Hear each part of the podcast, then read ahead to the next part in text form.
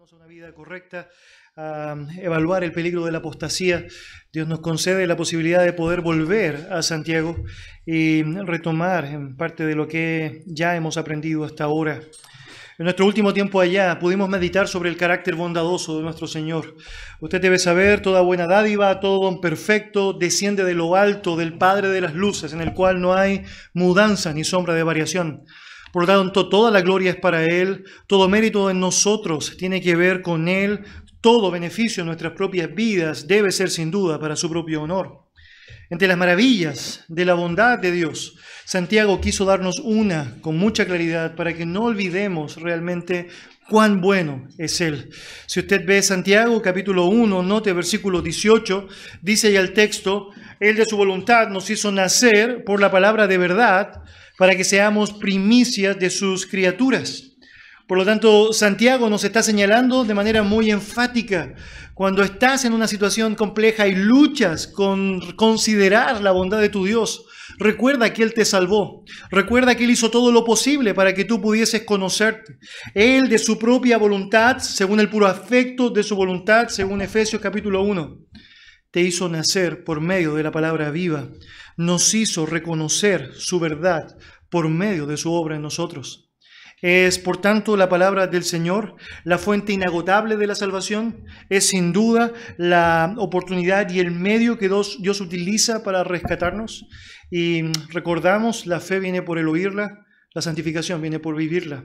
Hacemos bien entonces en poder considerar esta palabra de Dios y a través de lo que Santiago nos va a enseñar hoy día, impulsarnos a un avance mucho más consistente, una práctica mucho más consistente a lo que es la palabra santa y bendita de nuestro Dios. Quiero invitarle, por favor, a leer eh, allá capítulo 1 de Santiago, versos 19 al 21. Voy a leer en voz alta para usted, usted puede seguir conmigo allá la lectura. Santiago 1, versos 19 al 21, la palabra del Señor dice así. Por esto, mis amados hermanos, todo hombre sea pronto para oír, tardo para hablar, tardo para irarse, porque la ira del hombre no obra la justicia de Dios, por lo cual desechando toda inmundicia y abundancia de malicia, recibid con mansedumbre la palabra implantada, la cual puede salvar vuestras almas. Y bien interesante toda esta porción del texto bíblico. Nota allá cómo comienza.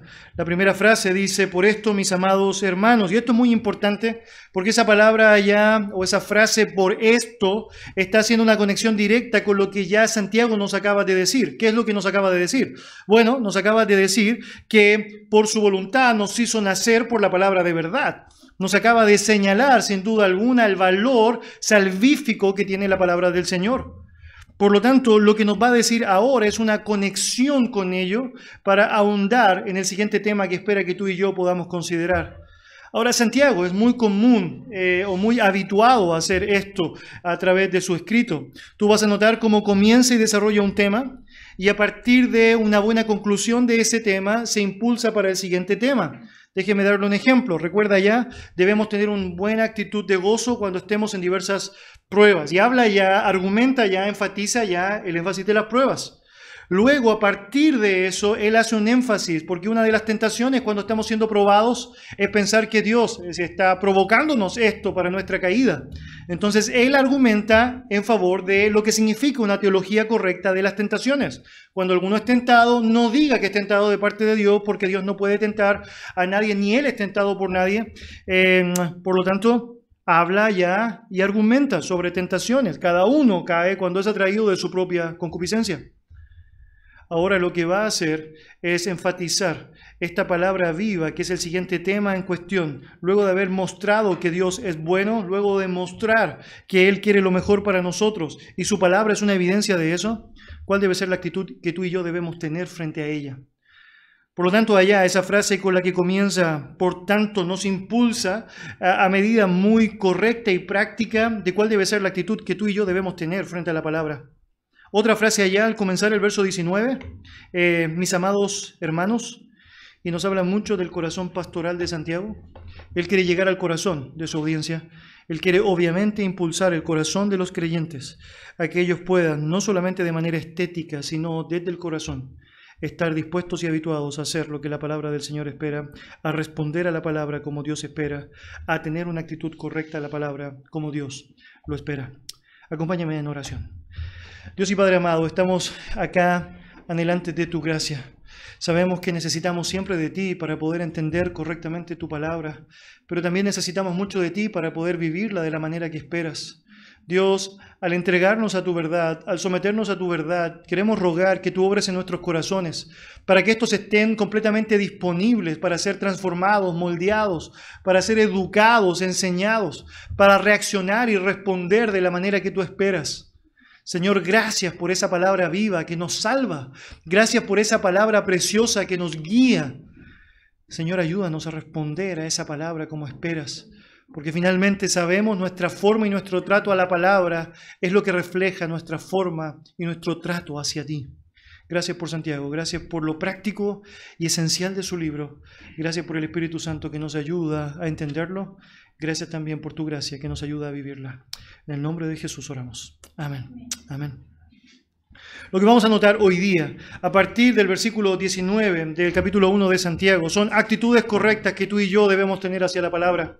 Es bien interesante todo esto, porque cuando tú y yo entendemos el contexto, nos damos cuenta que muchas veces este pasaje en el cual vamos a meditar hoy día ha sido sacado de su eje principal para darle énfasis distintos. Siempre es bueno, usted debe saber, yo debo saber que las personas seamos prestos para oír, tardos para hablar, tardos para irarnos. Lo cierto es que el contexto de este pasaje nos está hablando de esas actitudes en relación a la palabra viva. Por lo tanto, bien hacemos en ponerlo allá en el lugar que le corresponde y responder a la palabra de Dios de la manera que Él anhela sea la actitud correcta de nuestras vidas.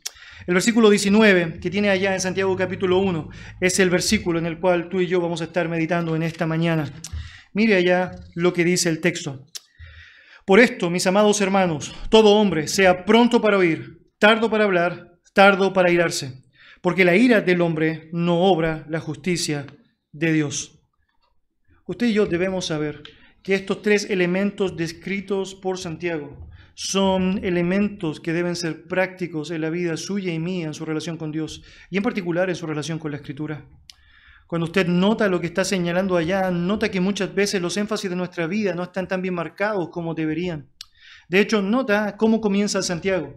Él comienza con esa frase allá, pronto para oír, enfocándonos en la importancia de una atención correcta al libro. Recuerda otra vez, es una conclusión de esa palabra de verdad que nos ha santificado y cómo tú y yo debemos reaccionar allá.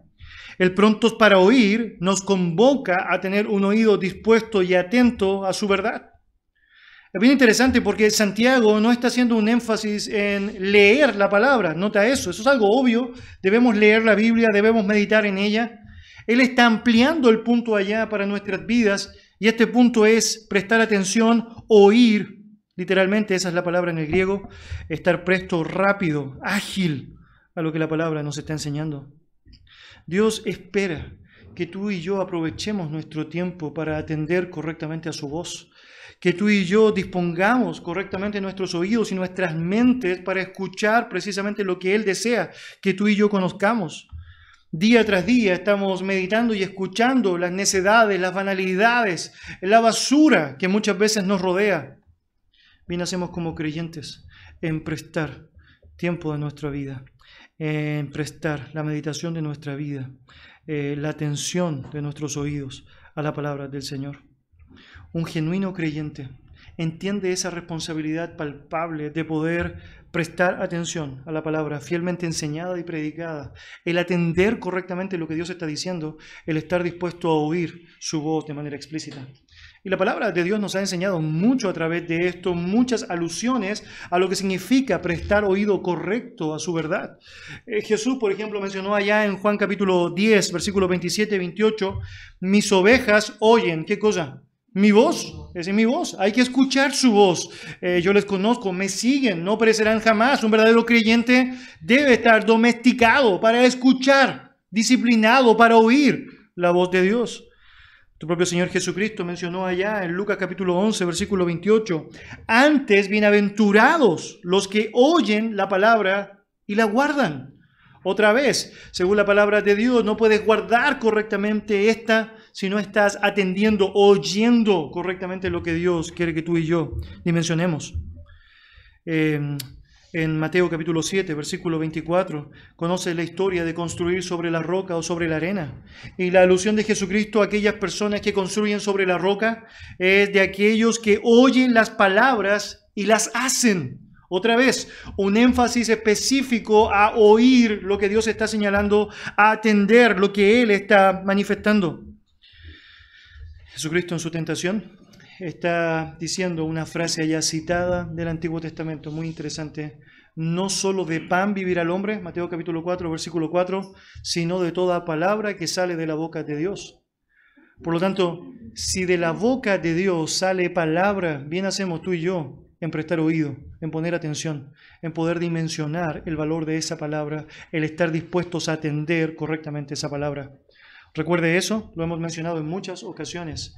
La fe viene por qué? Por el oír la palabra, por el oír la palabra. Hermanos, es importante que tú y yo dimensionemos esto. La razón es que muchas veces pensamos simplemente esto se trata de leer la Biblia. Y es cierto, hay un gran valor arraigado en leer las Escrituras. El punto es que muchas veces tú y yo podemos entrar en una dinámica impropia de simple ritualismo sin dimensionar el valor que tiene el prestar la atención debida a lo que Dios dice, el meditar objetivamente en lo que Él está señalando allá, en poner allá toda nuestra atención a lo que Él desea explicarnos. En el libro de Nehemías tenemos una muy buena ilustración que puede ayudarnos mucho. El pueblo de Israel había estado 70 años cautivo. Ellos no habían escuchado de manera clara la verdad. Y llegaba el momento, luego de haber reconstruido sus propias casas, haber vuelto a Jerusalén, haber reconstruido el templo, haber puesto los muros allá, de escuchar con atención la palabra de Dios. Yo creo su ejemplo nos debe ayudar muchísimo para dimensionar cómo está mi actitud de oír, de atender correctamente la palabra. Acompáñeme por favor allá en su Biblia, Nehemías capítulo 8. Nehemías capítulo 8.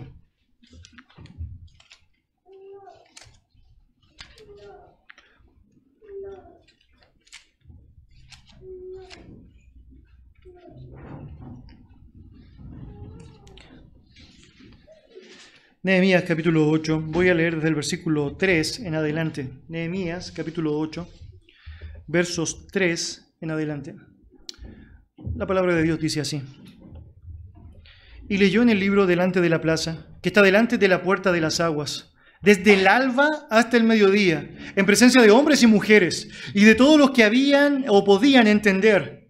Y los oídos de todo el pueblo estaban atentos al libro de la ley.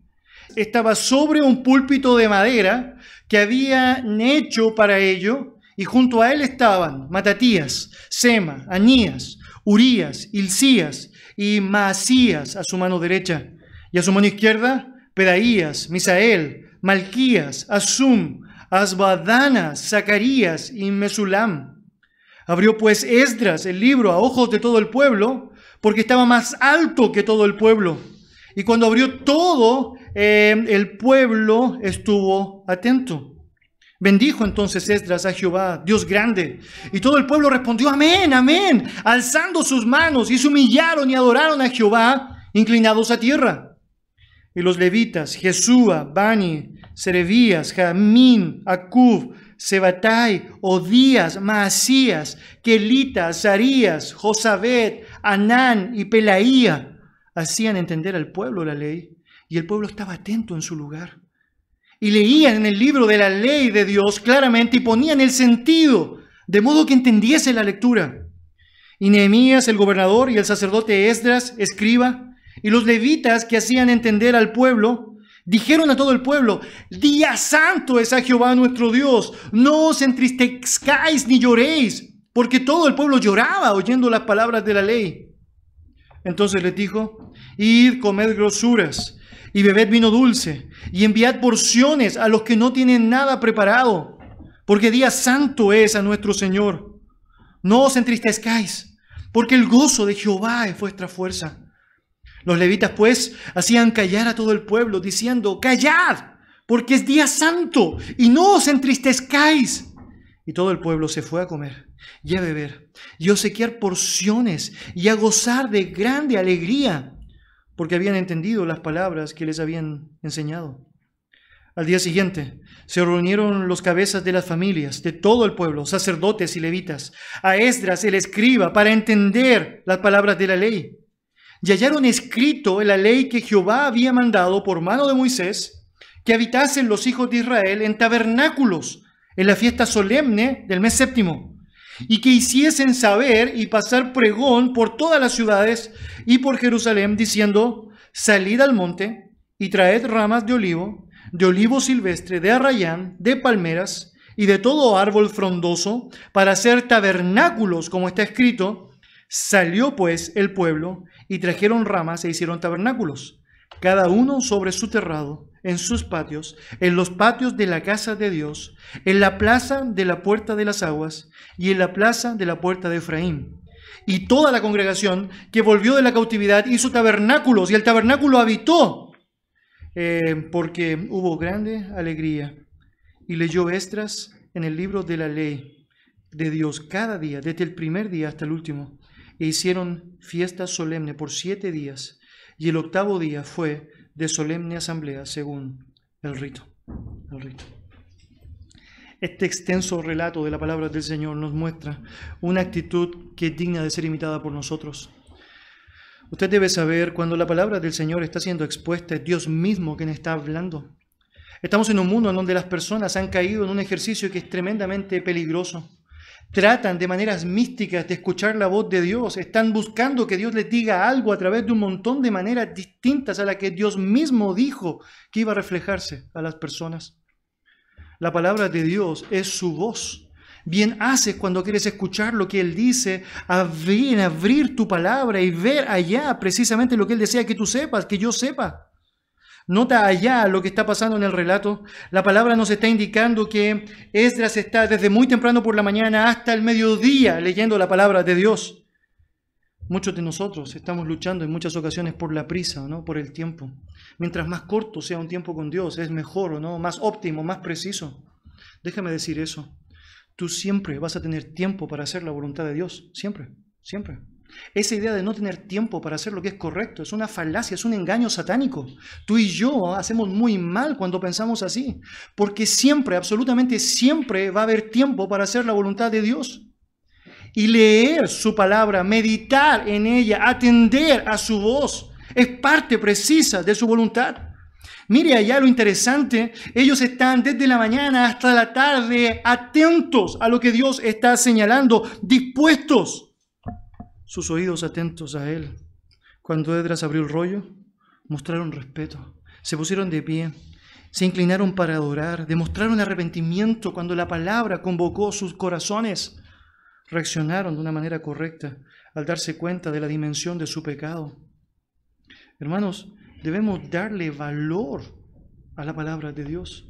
Y una forma práctica en cómo tú y yo valorizamos el libro de los libros es prestando oído a lo que está señalando, es prestando atención a lo que está diciendo. Finalmente la historia nos muestra que el pueblo al ver lo que la Biblia decía que debían hacer, lo hicieron. La fiesta de los tabernáculos fue la ejecución práctica de haber entendido lo que Dios dijo y haber vivido en coherencia con ello. Lo mismo debemos hacer nosotros. La historia de Nehemías es una historia inspiradora para tu vida, para mi vida, para prestar la atención de vida al libro de los libros. Hermanos, estamos en una época en donde la iglesia popular ha sacado a la palabra del lugar que le corresponde. De una u otra manera, tú puedes notar cómo iglesias han reemplazado el lugar central y perfecto que la palabra debería tener y lo han reemplazado por la música por la música, la tradición por la tradición, la experiencia por la experiencia. La palabra y solo la palabra es la que cambia, transforma, edifica, santifica. Mal hacemos nosotros cuando queremos sacarla del lugar de la cual nunca debió salir, del cual nunca debió ser apartada. La psicología moderna ha engañado a los cristianos haciéndoles pensar que solamente pueden tener 20 minutos de concentración. El sermón del monte no duró 20 minutos. Ninguno de los sermones de Cristo duró 20 minutos. Cuando tú ves allá a Tíquico caer por la ventana después de una noche de enseñanza, notas, eso fue más de 20 minutos. Spurgeon predicaba más de dos horas. Tu mente puede ser disciplinada, tus oídos pueden ser disciplinados, tu vida puede ser disciplinada. Todo aquello que atenta contra oír correctamente las palabras de Dios está atentando fuertemente contra tu cristianismo, contra mi cristianismo. ¿Cuál modelo vamos a seguir? ¿El modelo del mundo? o el modelo de Dios. Y la verdad, Dios nos dice, debemos oír. Seguramente conoce esa frase. El que tiene oído para oír. Y parece redundante o no. Es decir, usted y yo podríamos notar lo obvio de esa frase. Tristemente en la práctica no es tan obvio. No siempre estamos teniendo un oído para oír precisamente lo que Dios está enseñando. Hermanos amados, bien hacemos cuando disponemos nuestro corazón a escuchar, a escuchar. Y bien hacemos cuando tú y yo, en momentos específicos de nuestra vida, nos juntamos con otros para escuchar lo que nos dicen de la palabra. Escuchamos sermones, predicaciones, vemos videos, estamos allá meditando nuestro corazón atentamente a lo que el Señor nos quiere decir. ¿Quiere una razón por la cual usted tiene que venir a la iglesia? Bueno, ahí tiene la razón. Escuchar palabras de Dios.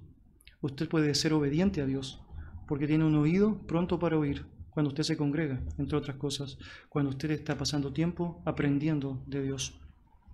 Primera cosa que Santiago nos dice entonces en cuanto a nuestra actitud con la escritura es que debemos ser prontos, prestos, ávidos para oír. Segunda cosa ya mencionada por Santiago es que debemos ser tardos para hablar.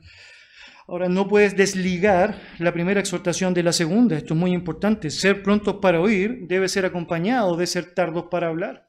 La razón de eso es que muchas veces nosotros estamos tan llenos de ímpetu por querer decir lo que queremos decir que ni siquiera nos damos el tiempo suficiente para escuchar todo lo que Dios está diciendo. Note, todo esto tiene que ver con la palabra, todo esto tiene que ver con tu relación con las sagradas escrituras.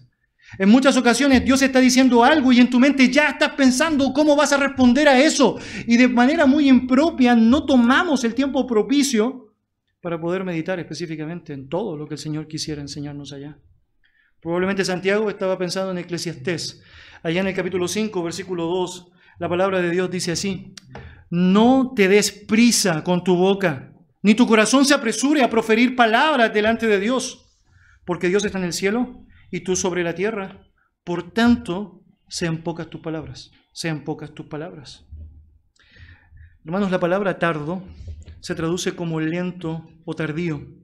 Y obviamente apunta a prestar atención exclusiva a la palabra sin interponerse, sin querer interrumpirla, sin querer decir nada más allá de lo que la misma Biblia está señalando. Esto es algo que no muchas veces hacemos. Nuestro propio corazón en muchas ocasiones está escuchando la palabra de Dios y está pensando inmediatamente cómo puede hacer lo correcto o lo incorrecto para evadirla, para, para, para sacarla, para obviamente evitarla. De alguna manera nuestra mente o nuestras palabras están tratando de buscar resquicios para no someterse a ella. Mal hacemos cuando no nos damos cuenta de la importancia de que nuestras palabras sean bien diseñadas y elaboradas para que sean consistentes con esa palabra preciosa que ha sido enseñada por la palabra de Dios, por Dios mismo. Una forma paralela de decir lo que Santiago nos está señalando allá en ser obviamente lentos para hablar es lo que Salomón nos dice allá en Proverbios capítulo 10. En las muchas palabras no falta pecado, más el que refrena sus labios es prudente. Tú y yo debemos saber, es muy importante que nuestra boca guarde silencio. Y sabemos, la palabra del Señor nos dice eso en muchas ocasiones, no? Guarda silencio ante Jehová y espera en Él. Eh, atiende a su voz y no interfieras en nada lo que Él está diciendo. No interrumpas en nada lo que Él está diciendo. Y cuando vas a hablar, que tus palabras hayan sido bien elaboradas. Es bueno que tú y yo sepamos qué es lo que está pasando por la mente de Santiago cuando nos dice esto. Y obviamente en la mente de Santiago están algunos líderes de la iglesia que habían tomado una posición en la cual no estaban capacitados, en la cual no estaban preparados. Eh, déjeme compartir con usted Santiago capítulo 3. Note por favor allá, Santiago capítulo 3, versículo 1. Santiago capítulo 3, versículo 1. El texto dice así, Hermanos míos, no os hagáis maestros muchos de vosotros, sabiendo que recibiremos mayor condenación. ¿Y qué nos está mostrando? Bueno, algo que es muy evidente, habían algunas personas que estaban anhelantes de lo que significaba el ministerio público, el ministerio de ser un maestro. Hermano, usted debe saber, ser un maestro es un buen ejercicio para el ego. Tienes allá personas que están escuchando, tienes allá personas que están siguiendo de una u otra manera. Y en un sentido, tu orgullo, tu altanería y un montón de jactancias empiezan a ser palpables en ti.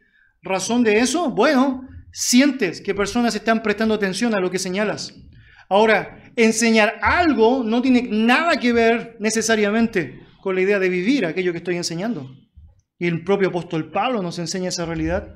¿Recuerdas? Él decía que golpeaba su cuerpo y lo ponía en servidumbre, no sea que habiendo sido heraldo, fuese a ser eliminado. La razón es muy evidente. El heraldo era el que compartía las reglas del juego, era el que decía cuáles eran los requisitos para los participantes, era el que daba la largada de la carrera y el que indicaba quién ganaba al terminar la carrera. Y Pablo dice, yo me encargué de dar todas las instrucciones necesarias a todos los competidores. Pero sería muy triste que llegara el momento en donde yo debo participar, habiendo sabido todo lo que hay que hacer y no hacer lo correcto, venga siendo eliminado por eso. Hermanos, hay muchas personas que son puestas prontamente en cargos de liderazgo espiritual. No debemos hacer eso, nunca. La razón es que hay un proceso que Dios ha establecido. En primer lugar, debes atender su voz, debes estar pronto para oír.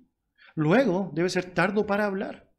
Muchos de los grandes problemas que ha enfrentado la iglesia en nuestros días y a lo largo de la historia es poner a personas que tienen ciertos talentos humanos para poder dirigir o enseñar a otros sin ser ellos consistentes en su propia vida. No puedes, no puedes, no puedes atender correctamente lo que significa el ministerio de la palabra si no has dimensionado el valor de, en primer lugar, atender correctamente a Dios.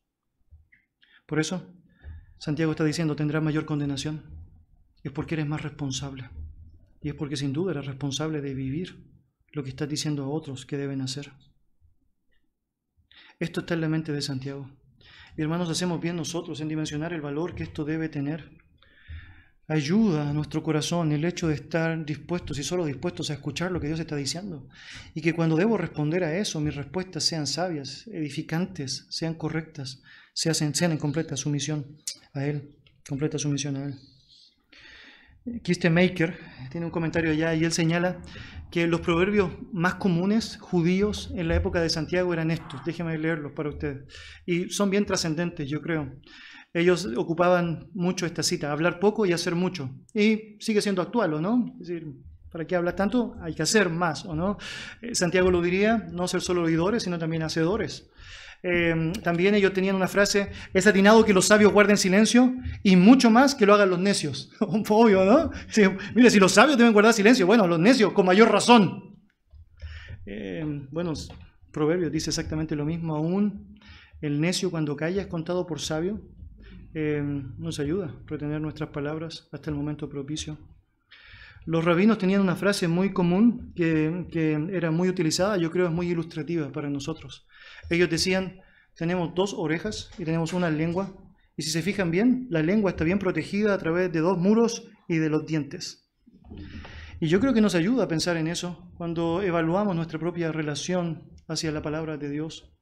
Bien hacemos en entender que por lógica numérica debemos estar más abiertos y expuestos a lo que Él dice. Y que por lógica física debemos entender que Dios por alguna razón le puso harta protección a la lengua, ¿no? Harta protección. ¿No quieres liberarla tan fácil? No quiero liberarla tan fácil. Em, queremos estar atentos a lo que Él dice. Queremos decir solo lo que hay que decir ante su palabra, ante su palabra. Hay una tercera cosa que aparece descrito allá en Santiago capítulo 1, verso 19.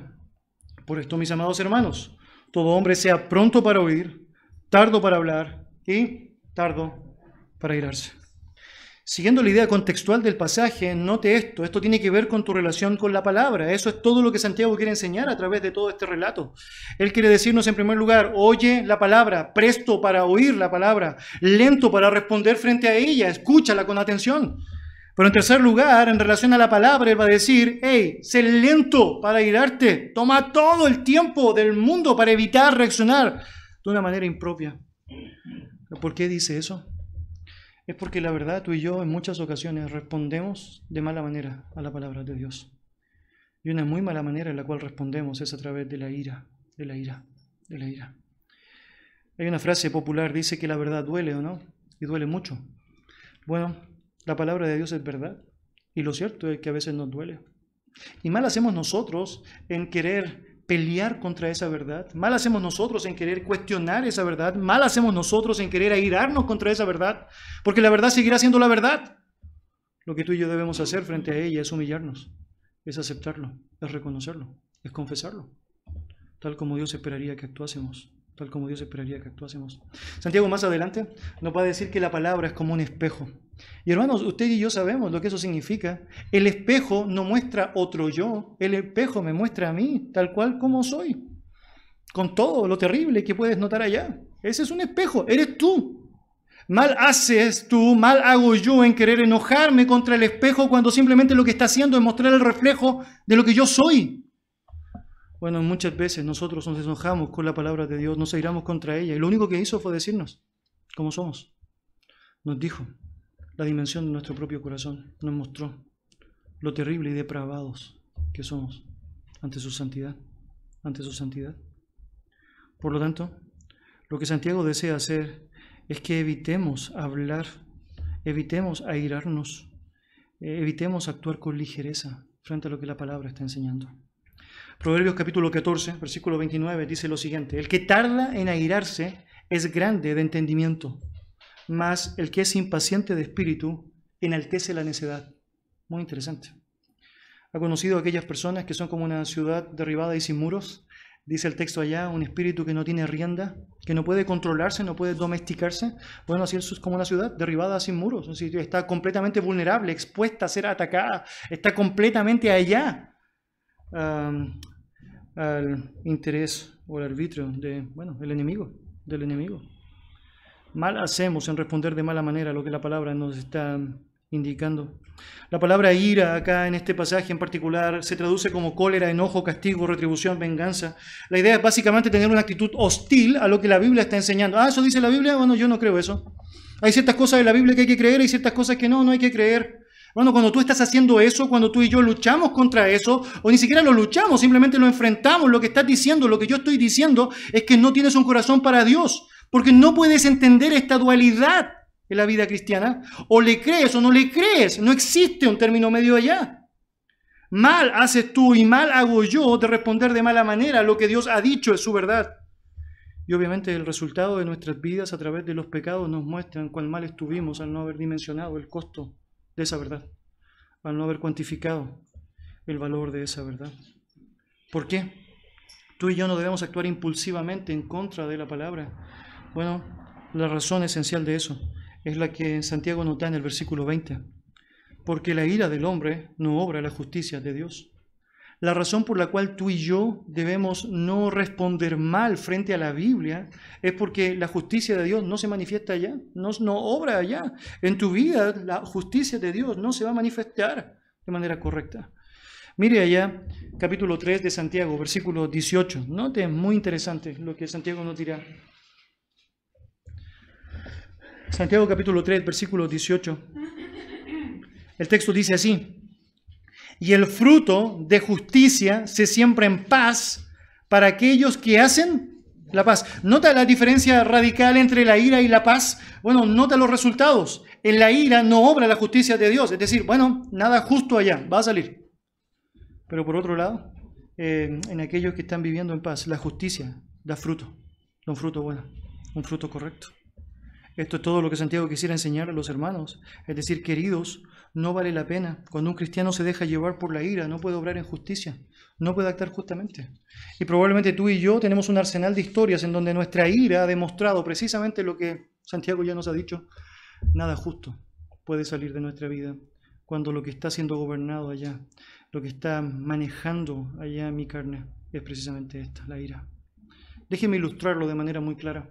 Cuando tienes un corazón iracundo hacia Dios, eh, tú sabes, tu relación con Dios está cortada. Déjeme explicarlo de manera muy gráfica.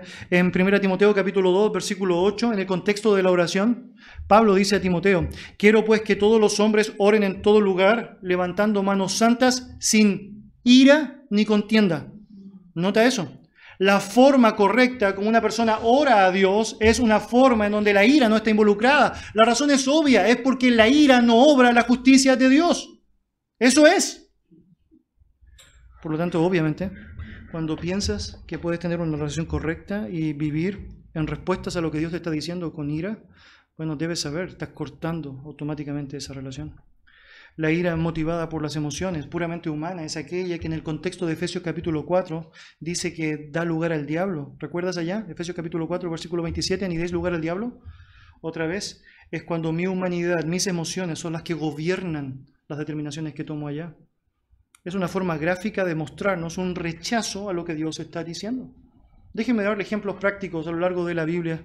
Eh, es la ira la que hizo que Caín, por ejemplo, matase a su hermano Abel. Y debes considerar esa realidad, tal como la Biblia lo dice, la ira llenó su corazón.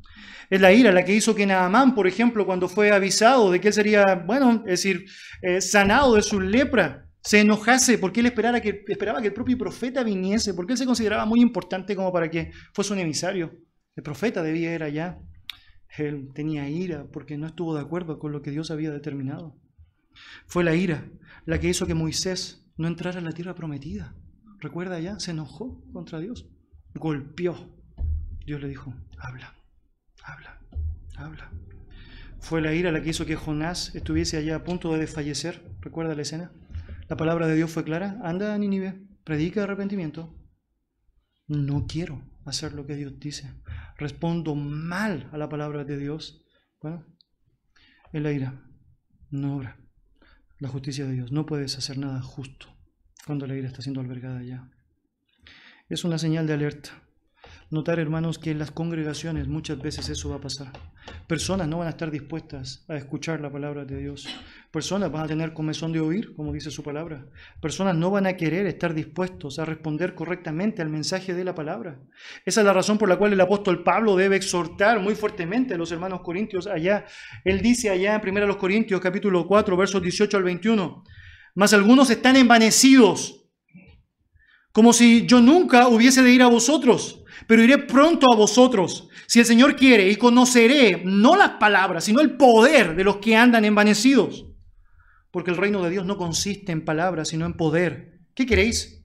¿Iré a vosotros con vara o con amor y espíritu de mansedumbre? Pablo nos está mostrando que había algo allá en la actitud de los creyentes en contra de la palabra de Dios. Y él dice, bueno, es decir, ¿quieren que vaya para allá? ¿Quieren que lo rete? Es bien interesante. Esto es como va a venir tu papá, te va a llegar, te va a llegar. Pablo le dice a los Gálatas algo terrible. Se enojaron conmigo porque les dije la verdad. Y literalmente eso es lo que estaba pasando. Pero eso es lo que nos debe ayudar a dimensionar que muchas veces en el marco de las iglesias personas se van a enojar, se van a irar.